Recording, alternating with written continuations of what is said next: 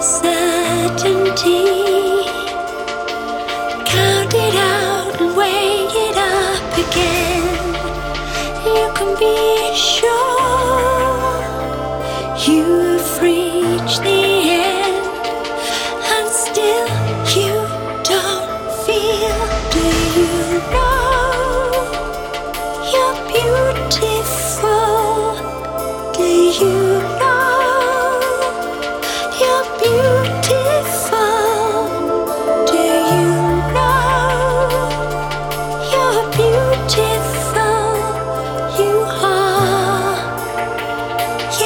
are. Yes, you are. If you could ignore what you've become, take it out and see it die again. You could be here.